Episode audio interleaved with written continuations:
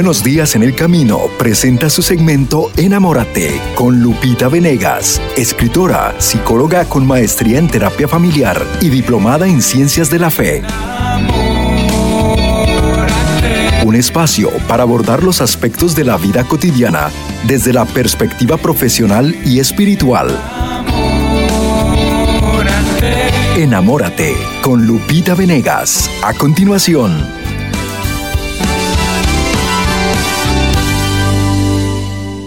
Hijos heridos, cómo ayudarles a sanar. Este es el tema del día. Hoy hay muchas madres que me han preguntado, ¿qué puedo hacer, Lupita? Tuvimos muchos problemas, mi esposo y yo, hubo drogas, alcohol en casa y mis hijos están muy dañados y están mortificadísimas porque dicen, ¿qué puedo hacer? Ya, ya tiene 16, ya tiene 18, ¿cómo revierto todo el daño que le hicimos? Algunas me dicen, eh, mi hijo ya está en la cárcel, o mi hijo ha caído en una profunda depresión, o tiene unas dudas tan fuertes de identidad sexual que no sé cómo ayudarlo.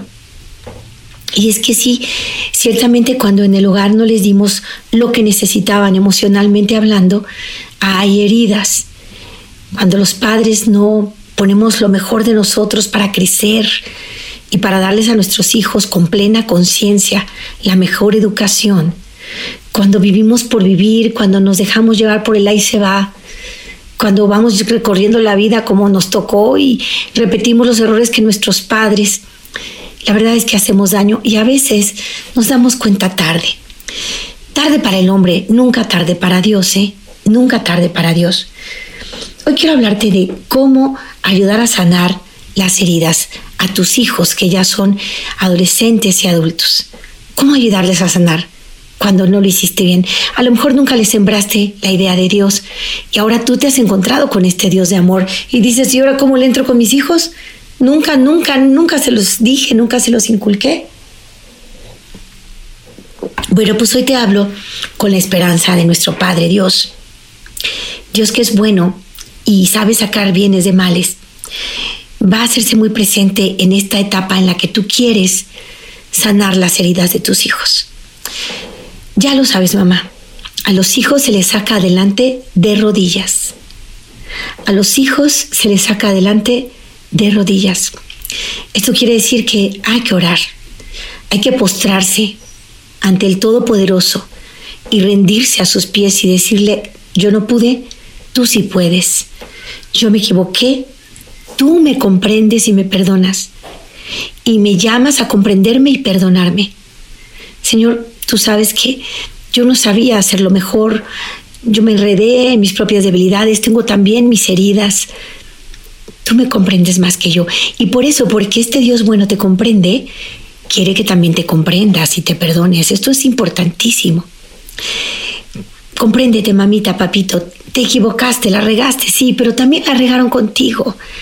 Tal vez tú estás repitiendo la historia. Tu madre fría, tú fuiste fría también, unos, un ambiente neurótico en tu casa cuando eras niña y diste un ambiente neurótico a tus hijos. Eh, se tienden a, a tejer cadenas generacionales. Bisabuelos, abuelos, padres, ahí van repitiendo los mismos errores. Por suerte, Dios puede cambiar esa realidad. La puede cambiar de todo. Y fíjate, qué bonito poema. Bueno, no es un poema, es un pensamiento escrito por la mujer que más ha aportado a la tanología. Elizabeth Kubler-Ross es la que eh, logró con sus observaciones eh, con pacientes eh, terminales, enfermos terminales, pacientes con enfermedades crónicas y también entrevistando a, pacientes que murieron y regresan de una experiencia de haber muerto por unos minutos y regresan entrevistó a todos ellos y es una mujer extraordinaria. Ella nos habla de las etapas del dueño, ella del duelo, las que hoy conocemos y en general todos los expertos manejan, son eh, eh, un hallazgo de sus observaciones, de todo su trabajo. Ella se llama, se llama Elizabeth Kubler-Ross y tiene esta reflexión. Mira qué bonita. Dice así. Las personas más bellas con las que me he encontrado son aquellas que han conocido la derrota, han conocido el sufrimiento, la lucha, la pérdida, y han encontrado su forma de salir de las profundidades. Estas personas tienen una apreciación, una sensibilidad y una comprensión de la vida que los llena de compasión, humildad y una profunda inquietud amorosa. La gente bella no surge de la nada. Esta es la reflexión que nos comparte Elizabeth Kubler-Ross y creo en ella, ¿eh? Yo creo que cuando a una persona en general le va bien en todo, se le da la vida fácil, tiene todas las comodidades, la verdad es que esas personas a veces pierden calidad humana, no se acercan al dolor, no lo tocan, no lo comprenden. Son personas que tienden a juzgar rápidamente, a hacer juicios temerarios. Esto es por tonta, esto es por menso, esto y somos muy dados a juzgar cuando cuando una persona no ha pasado por una dificultad. Juzga fácilmente y pierde calidad humana. Es decir, pierde calidez, pierde bondad. Se, se muestra como una persona soberbia. No necesita ni de Dios porque ella lo tiene todo, ¿no? Y esa soberbia pues es lo que más daño hace para la realización del hombre, para su felicidad. Entonces, para empezar, hermana mía o hermano, si no le diste la mejor infancia a tus hijos y hasta ahora estás conociendo todo lo que pudiste haber hecho y no hiciste, Dios sabe su cuento. Dios sabe sus tiempos.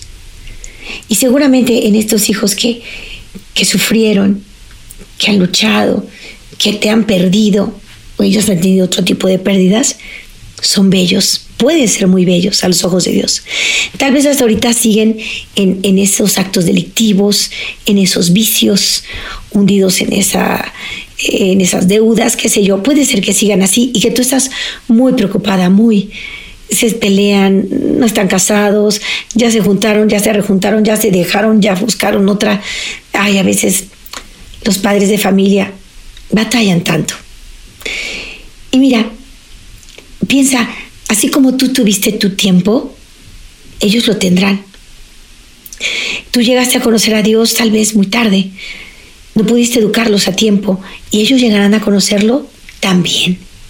Porque sabes, así como Dios se preocupó de ti te buscó toda tu vida, lo mismo pasa con tus hijos. Lo mismo.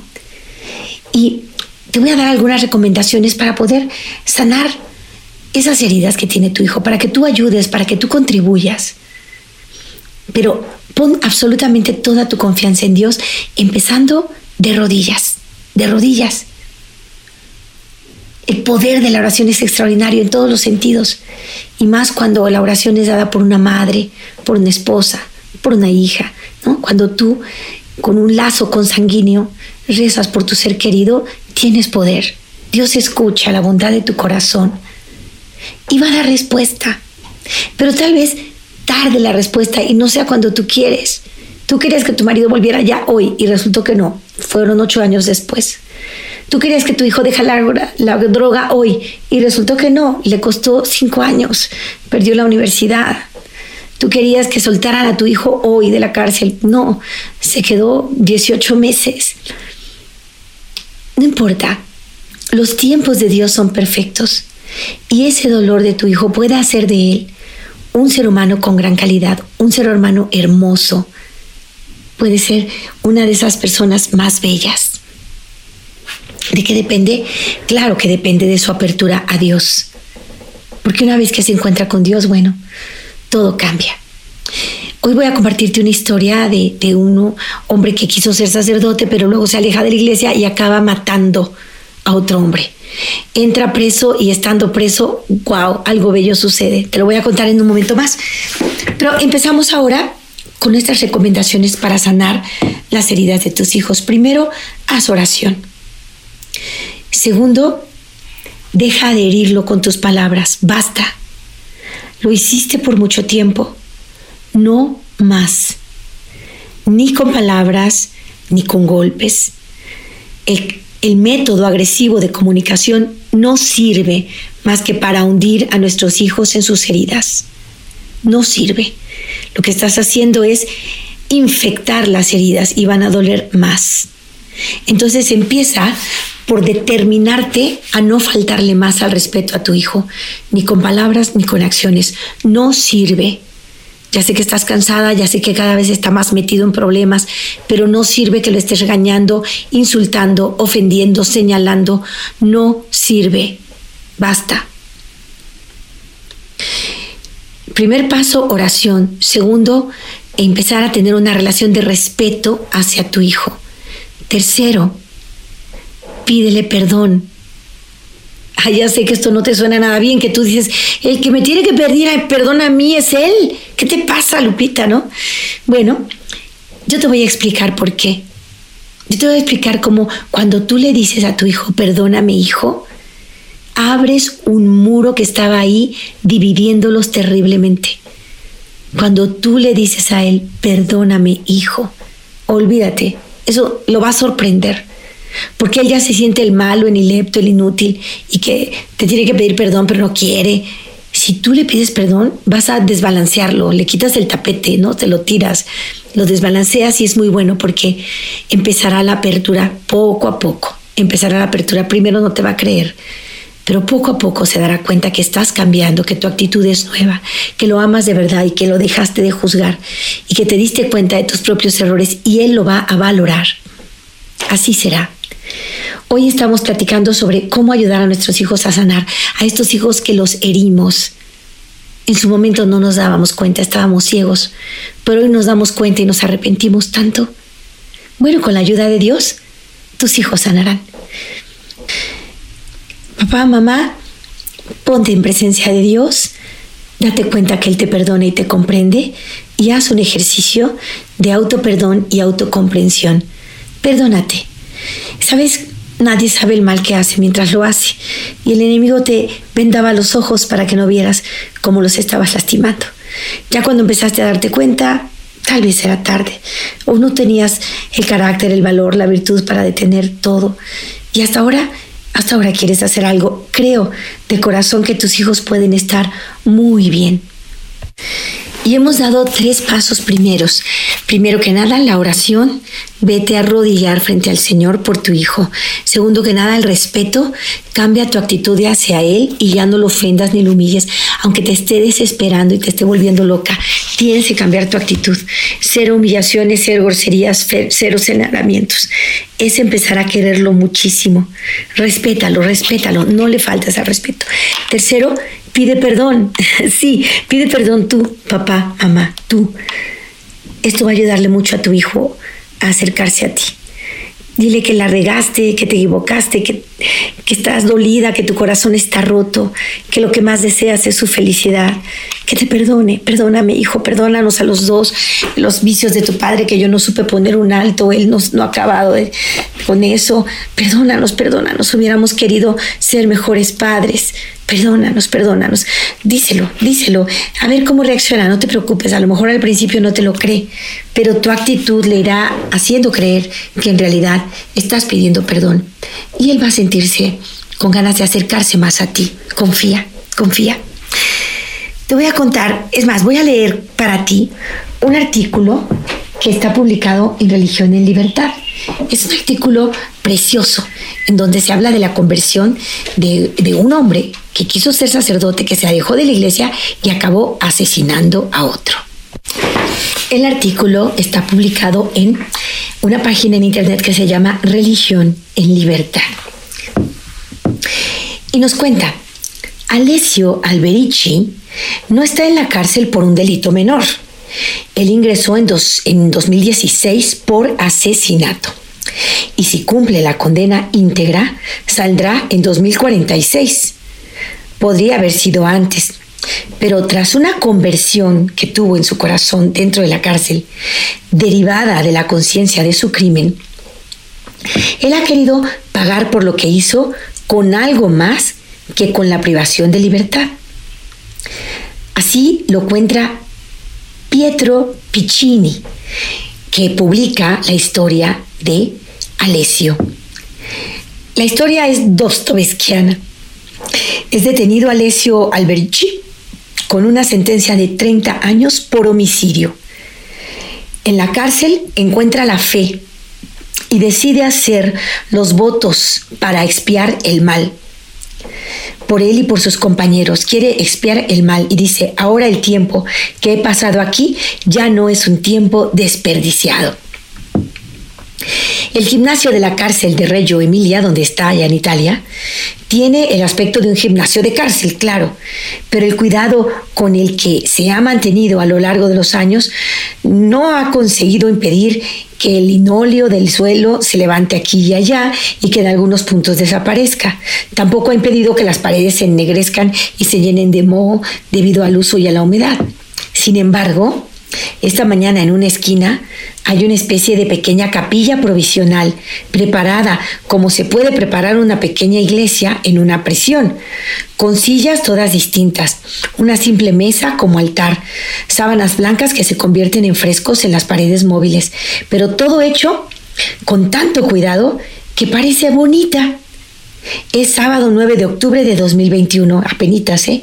Se celebra a un hombre que en esta cárcel ha decidido ofrecerse y consagrarse a Dios para expiar el mal que ha cometido y el que han cometido sus compañeros de prisión. Él va a hacer tres votos.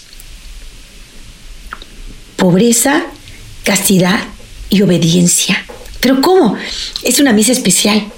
Su intención es confirmar los votos de pobreza, castidad y obediencia que pronunció por primera vez un año antes y entregarlos de nuevo en las manos del obispo, que es el señor Máximo Camisasca.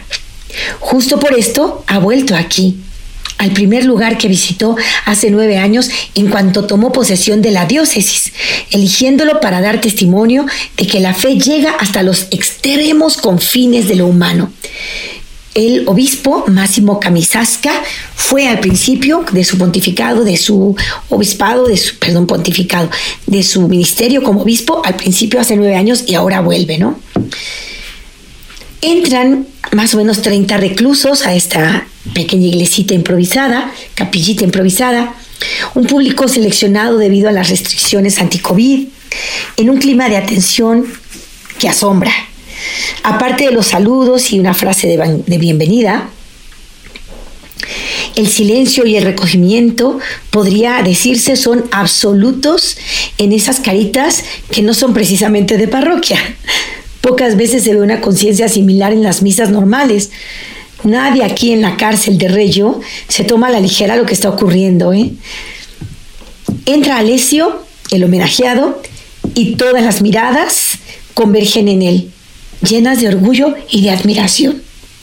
Alto y delgado, Alessio ya no tiene el físico del energúmeno que ha merecido 30 años de cárcel. La meditación y el ayuno han cambiado literalmente su aspecto. Él está concentrado pero sereno, presente como pocos están presentes fuera, ¿no?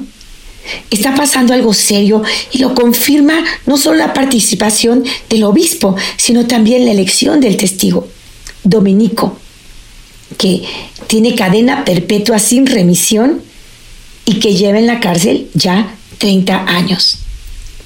En la misa nadie mira a su alrededor.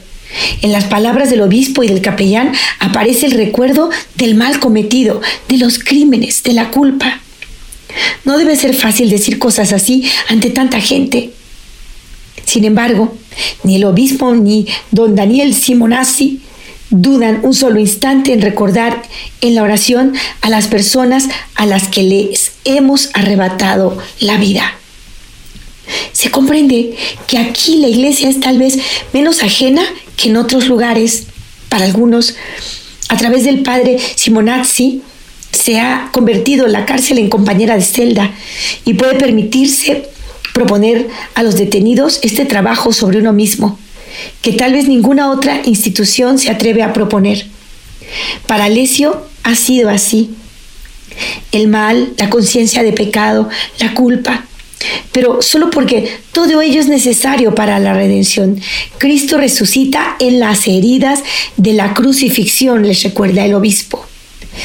Me llamo Alessio Alberici, soy de Parma, dice a, un medio este, preso.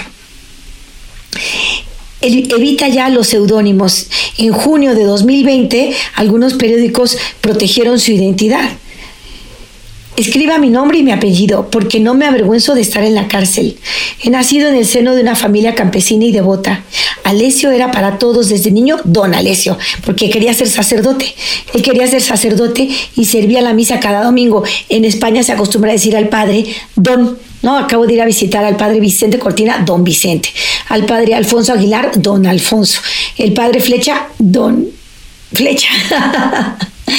no me acuerdo, no me acuerdo cuál es su nombre, si es José Román, ah, José Román, eh, don José Román, ¿verdad? Don José Román. Bueno, em, dice, dice este chico, Alessio, me enfadaba con los adultos si, si blasfemaban, me, enfadaba, me enfadaba con mis amigos si tiraban cosas al suelo, me negaba a decir palabrotas groseras, a participar en conversaciones que no eran dignas la posibilidad del seminario se cerró y poco a poco Alessio, ya adolescente, se alejó de la iglesia. Por alguna razón, esta posibilidad se cerró y entonces él que había tenido sueño de ser sacerdote y que le decían don, porque decían este niño va a ser sacerdote, llegando a la adolescencia se aleja, pero se aleja de una forma fea. ¿eh? Entran en escena las malas compañías, el alcohol, la droga, nos sabe mal volver siempre sobre ese punto. Pero en la deriva de Alessio, la droga tuvo mucho que ver, ¿eh? Él cuenta, tenía 18 años y en poco tiempo mi camino se torció. Me convertí en un irreverente. Cuando tenía 20 todo se precipitó porque mi talento para el dibujo me llevó a Milán, a un ambiente de moda donde la cocaína era lo normal. Entonces entra el mundo de las drogas.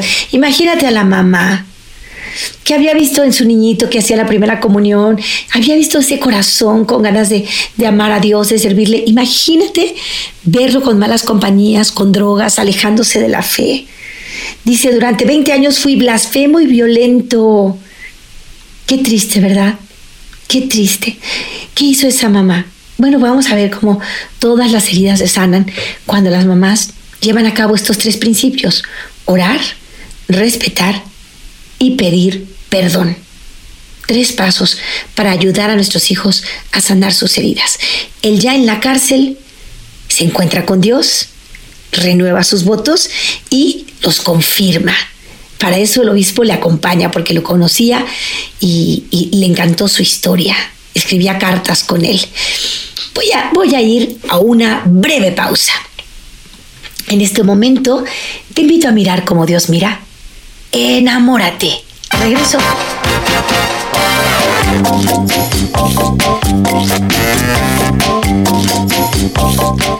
Bueno, pues aquí estamos escuchando muy atentamente a Lupita Venegas que hoy nos trae este tema tan importante después de haber dañado, ¿verdad?, a nuestros hijos, cómo ayudarles a sanar.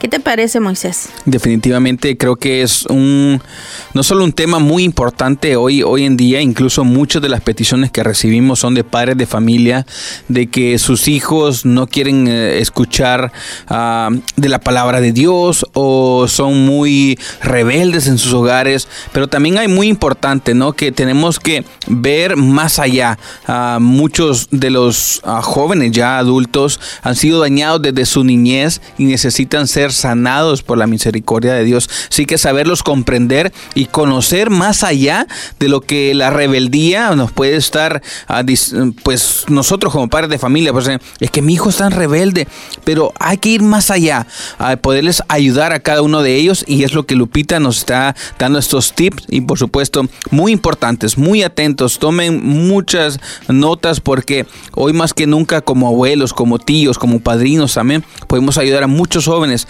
a que se encuentren con Dios, pero también ayudarles a sanar su corazón. Amén. Pues vamos a una pausa y regresamos con la segunda parte de Hijos Heridos, cómo ayudarles a sanar. En unos momentos regresamos a Enamórate con Lupita Venegas. El Santo Padre precisa que es fundamental anunciar el Evangelio, acompañando a las personas y poniéndonos al servicio de su felicidad.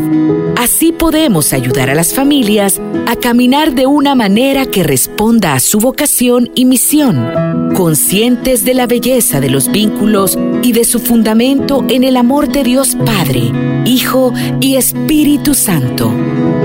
Este año de la familia en Esner Radio, oramos para que el Señor bendiga y guíe a cada familia, principalmente a aquellas que están pasando por situaciones difíciles. Hola, ¿qué tal amigos? Un gusto. Soy el Padre Ricardo Barrios de Guatemala. Los invito a seguir escuchando Esner Radio. Ya estamos de regreso en su segmento Enamórate con Lupita Venegas. Continuamos. Hijos heridos, ¿cómo ayudarles a sanar? Ya hemos dicho tres pasos fundamentales. Oración, respeto y pedir perdón. Son tres pasos fundamentales. En el cuarto está el permitir que paguen consecuencias de sus actos. Permitir que paguen consecuencias de sus actos. Si nosotros les salvamos de todo, de sus drogas, de su pornografía, de, de, lo que tengan, de problema, delincuencia, lo que tengan, si los salvamos de todo, no están pagando consecuencias, no están aprendiendo ni creciendo. Entonces, tienes que dejar que vivan las consecuencias naturales de sus actos. Si vienen por ellos, los van a llevar presos, que se los lleven. Sé que nos duele y sé que pensamos que en la cárcel todo va a ser peor. Pero si los encomendamos a su ángel guardián, y esto es muy importante, papá, mamá de hijos muy heridos, pidan al ángel guardián de su hijo que los proteja todos los días. El ángel guardián ilumina, sugiere, impulsa la conducta de los hijos. Entonces, papás, la oración al ángel guardián es un indispensable. Habla. Algunos santos, como San José María Escribá de Balaguer, dice que, que los ángeles guardianes se comunican entre ellos, que nosotros podemos hablar con nuestro propio ángel y nada más. Entonces la sugerencia es, dile a tu ángel guardián que hable con el ángel guardián de tu hijo y que lo ayude como nunca, que se haga más presente que nunca. Esto es muy importante hablarlo con el ángel guardián. Encomiéndalos y permite que paguen consecuencias de sus actos. Esto fue lo que pasó con Alessio. El momento en que él asesina, ella expresó, en vez de buscar todas las formas de protegerlo y a, a mirarle a culpa y todo, no. Los padres permitieron que él viviera las consecuencias de sus actos. Tremendo, tremendo haber matado a un hombre, ¿no? Eh, pero fíjense qué bonito, Dios en sus planes benditos, con la oración de los padres, hace maravillas. En el fondo del abismo estuvo ya para mayo de 2016. Alberici tenía 41 años y como era habitual estaba lleno de alcohol y de droga. Con un amigo se vio implicado en una discusión muy fea porque no había pagado la renta o algo así. La discusión se convirtió en pelea. La pelea acabó siendo una masacre, un homicidio de extraordinaria ferocidad. No voy a decir los, los, detalles, pero todos están detallados en las crónicas de los periódicos de aquel tiempo, ¿eh? Pero bueno, una forma muy fea que acaba a él matando a un hombre. Alessio fue arrestado la misma noche del delito. En la cárcel de Parma, cuenta, pasé tres días y tres noches sin comer ni beber. A medida que el efecto de las drogas desaparecía, me daba cuenta de lo que había hecho. Había matado a un hombre. Y yo también me sentía muerto por dentro. Estaba desesperado, no podía hacer otra cosa que dirigirme al Señor. Comenzó para Alessio la vuelta a la fe. El primer caso concreto fue su renuncia a utilizar su pasado como toxicómano para obtener la enfermedad mental. Un truco que en primera instancia le habría permitido una pena leve. O sea, él pudo haber dicho, no, pues que estoy enfermo de la cabeza y tal, pero no, no quiso, renunció. No quería fingir que estaba loco, quería afrontar mi responsabilidad, dice Alessio, consciente de correr el riesgo de una condena muy dura. Y fue muy dura, ¿eh? 30 años, 30 años. Alessio tiene hoy 47 años y le quedan muchos por pasar detrás de los barrotes. Mientras tanto, su conversión siguió en la cárcel de Modena, donde volvió a subir la antigua vocación. Ahí surgió la, nueva, la antigua vocación. Después de aquí en Reggio, donde está desde 2019, donde ha conocido al capellán, es el padre Simonazzi, Ahí lo conocí en cuanto me trasladaron. Enseguida le conté mi delito y la promesa hecha al Señor. En el diálogo con él me di cuenta de que quería dar un paso más. Fue don Daniel quien me dijo que no necesariamente tenía que esperar a salir para consagrarme. Me propuso hacer los votos en la cárcel. Eso fue fantástico. Me llenó de alegría, de entusiasmo. Podía dar un sentido cristiano a este internamiento. El tiempo que pasé aquí ya no es para mí un tiempo desperdiciado. El que he pasado y seguiré pasando no es tiempo desperdiciado. Dice Alessio sin titubear, en la cárcel he encontrado la verdadera libertad, la libertad de espíritu. He comprendido que la verdadera cadena perpetua se puede sufrir fuera cuando se vive sin la luz de Cristo. Alessio le ha transmitido esta nueva conciencia de muchas lecturas e intensas reflexiones fruto de estas lecturas y reflexiones. Él escribía a Monseñor Camisasca, al obispo, escribía cartas en esos años. El obispo quedó asombrado. Hoy en el gimnasio de la cárcel de Reyo, Emilia, durante la homilía, ha ofrecido las certezas de Alessio como juicio positivo sobre el cautiverio de cada uno de los presentes, como un buen augurio. La experiencia de Alessio Alberici, dice Monseñor, demuestra que la cárcel puede ser un lugar de libertad y de amor. Libertad, explica el obispo, porque Alessio ha hecho de su celda un monasterio, un lugar que parece encerrar y en cambio abre al infinito. Estar recluido en pocos metros no nos impide la libertad, que quiere decir tomar decisiones ante el infinito. ¿Qué decisiones? Pues rezar por quienes hemos ofendido, perdonar a quien nos ha ofendido, querer a quien está aquí con nosotros. Dios habita también en lugares infernales. Su Hijo bajó a los infiernos. Esto nos dice la decisión de Alexio. Después, la cárcel como lugar de amor, insiste el obispo, me ha impresionado la razón casi dostoyevskiana en la cual Alessio ha decidido hacer los votos. Como recuerda uno de los personajes de los hermanos Karamazov, eh, de que es obra de Dostoyevsky, por supuesto, ¿no? Es necesario que siempre haya uno que se ofrezca por los demás. Es necesario que siempre haya uno que se ofrezca por los demás. Cristo se ofreció por todos nosotros. ¿Tú por quién te vas a ofrecer? Mamá, papá, a cuyos hijos heriste. Ofrece el resto de tu vida por ellos. Ofrece todo tu dolor, tus incomprensiones, tus momentos difíciles por tus hijos. Ofrece, di cualquier dificultad, di esto es en reparación de mis culpas y por el bien de mis hijos. Esto lo ofrezco en reparación de mis culpas y por el bien de mis hijos. Hazlo, hazlo y vas a ver cómo Dios lo toma en cuenta. Alessio hace estos votos como expiación por la persona muerta por su causa, por los hermanos que están en esa cárcel. Alessio nos dice que nada es imposible para Dios. Gracias a su paso puedes mirar el tiempo pasado aquí como un tiempo no desperdiciado, sino regalado para que el corazón se dilate y la vida cambie. En este momento, el obispo ha captado toda la atención de los prisioneros y lanza la última provocación. Cristo ha roto las cadenas del pasado, también tu vida puede dar muchos frutos. Gloria a Dios. Cristo rompe las cadenas del pasado y tu vida puede dar fruto. Ahorita, papá, mamá, te duele, estás arrepentido, pues ofrece todos tus dificultades, todos tus dolores, enfermedades, contratiempos. Ofrece y di en reparación de mis culpas y por el bien de mis hijos. En reparación de mis culpas te ofrezco esta dificultad, Señor. No voy a ser agresivo, no voy a violentar a nadie, no voy a responder mal con mal. Y lo ofrezco en reparación de mis culpas y por el bien de mis hijos. En reparación de mis culpas y por el bien de mis hijos. Tómalo como una jaculatoria diaria.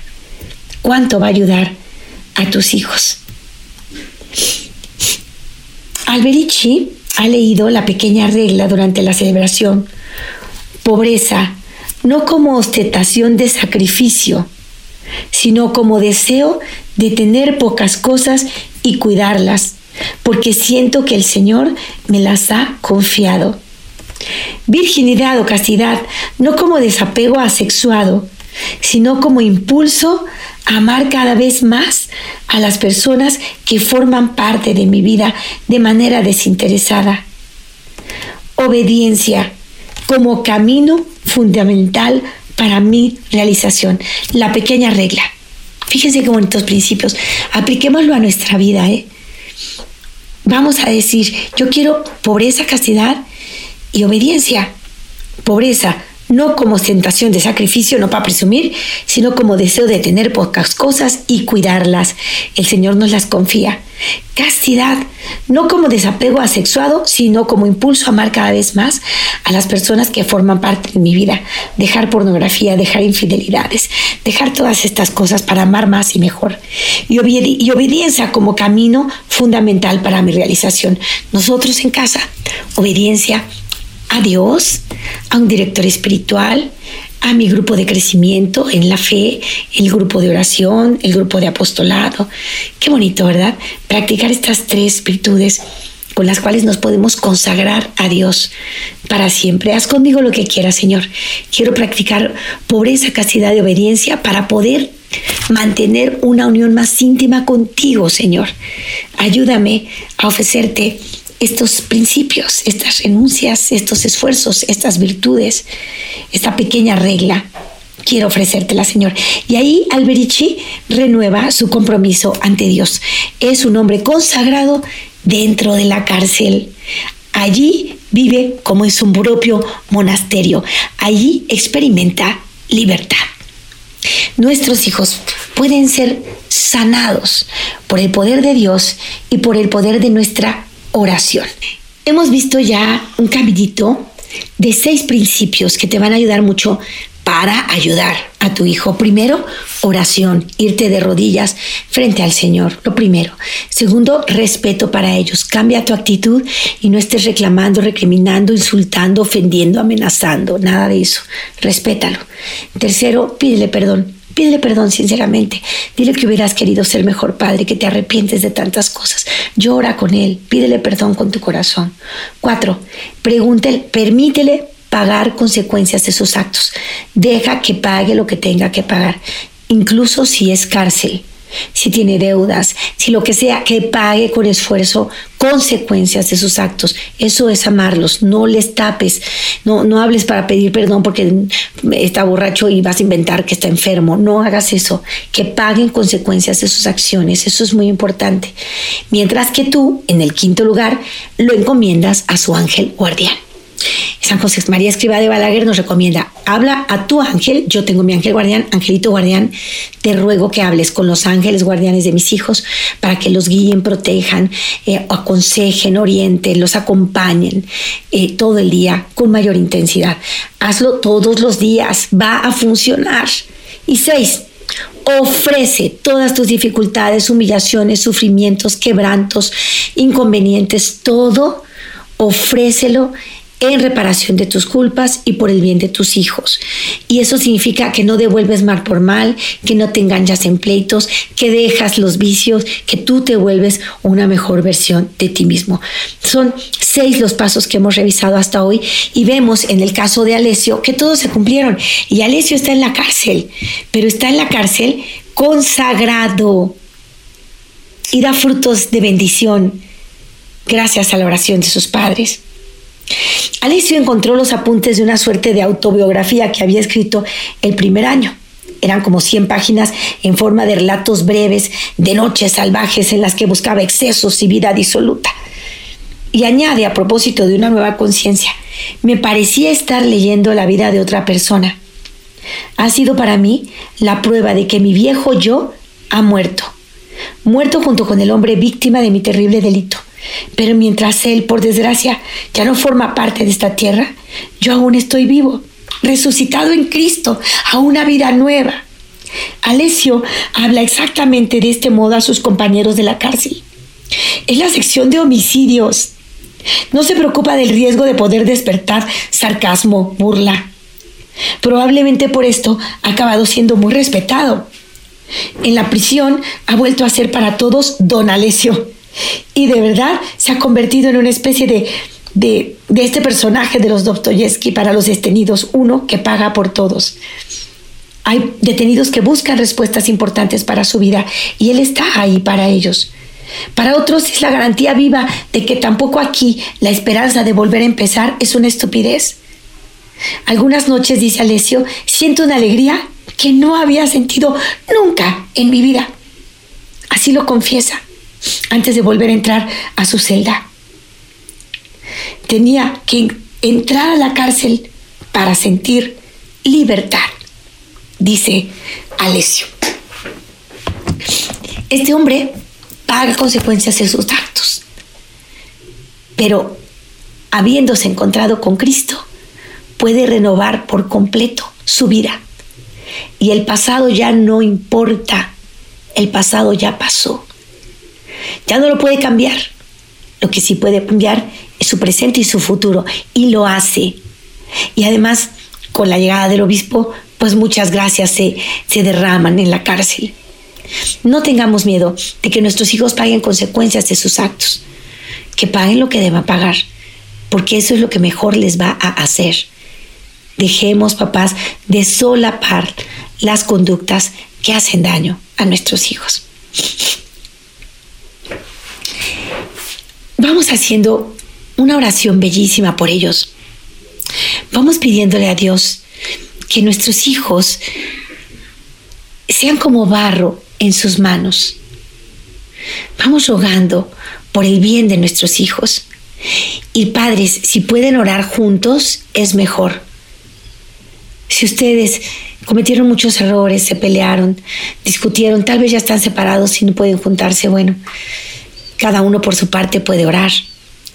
Pero si están juntos, oren por sus hijos, oren los dos, tómense de la mano y oren por ellos, oren con toda su fe. Te voy a compartir esta oración que espero que entre a tu corazón y la hagas con toda tu fe. La puedes hacer en este momento conmigo. Si por algo no la puedes escribir o grabar, después este programa se queda en Spotify con todas las instrucciones que te va a dar Charito para que tú puedas tomar esta oración. Es poderosa, es hermosa. Tú puedes usar tus propias palabras, eres libre de hacerlo, pero ayuda mucho cuando existe una oración ya escrita, porque a veces no encontramos nosotros las palabras. Y un santo, una persona antes que tú y que yo, las encontró y son justo las que necesitábamos poner en nuestros labios. Así es que si tienes hijos rebeldes o que están pasando por momentos complicados, haz esta oración. Es confiable, es poderosa. Nos ponemos en presencia de Dios. Dios mío, Protege a mis hijos. Gracias te doy por ellos, por sus preciosas vidas. Hoy te pido que los protejas del mal, que seas un escudo alrededor de ellos, que sean librados de los peligros, de personas con malas intenciones, malas palabras y mala reputación. Que tus ángeles cuiden a mis hijos, protégelos de toda enfermedad o virus del ambiente que haya un cerco protector donde quiera que vayan. Cuando entren o salgan del hogar, sean bendecidos. Cúbrelos con tu sangre preciosa que derramaste en una cruz para salvación. Señor, que mis hijos busquen hacer lo que es correcto, que sus pies no los lleven a lugares de maldad. Guarda sus mentes de pornografía, de necedades, de planear el mal contra otros líbralos de vivir en falsedad y en mentiras. Gracias, Señor, por amar a mis hijos y por escuchar mi oración. Tú los amas más que yo y yo confío en ti. Con todo mi corazón te alabo y te bendigo porque eres mi Dios y Salvador. Amén. Amén. Esa es una bella oración que puedes hacer si tus hijos heridos hoy causan muchos problemas. Se lastiman a sí mismos, te lastiman a ti y a los que aman. Hay otra oración para quienes están tratando de sanar las heridas de sus hijos. Por el poder de esta palabra, puedes decir la oración conmigo.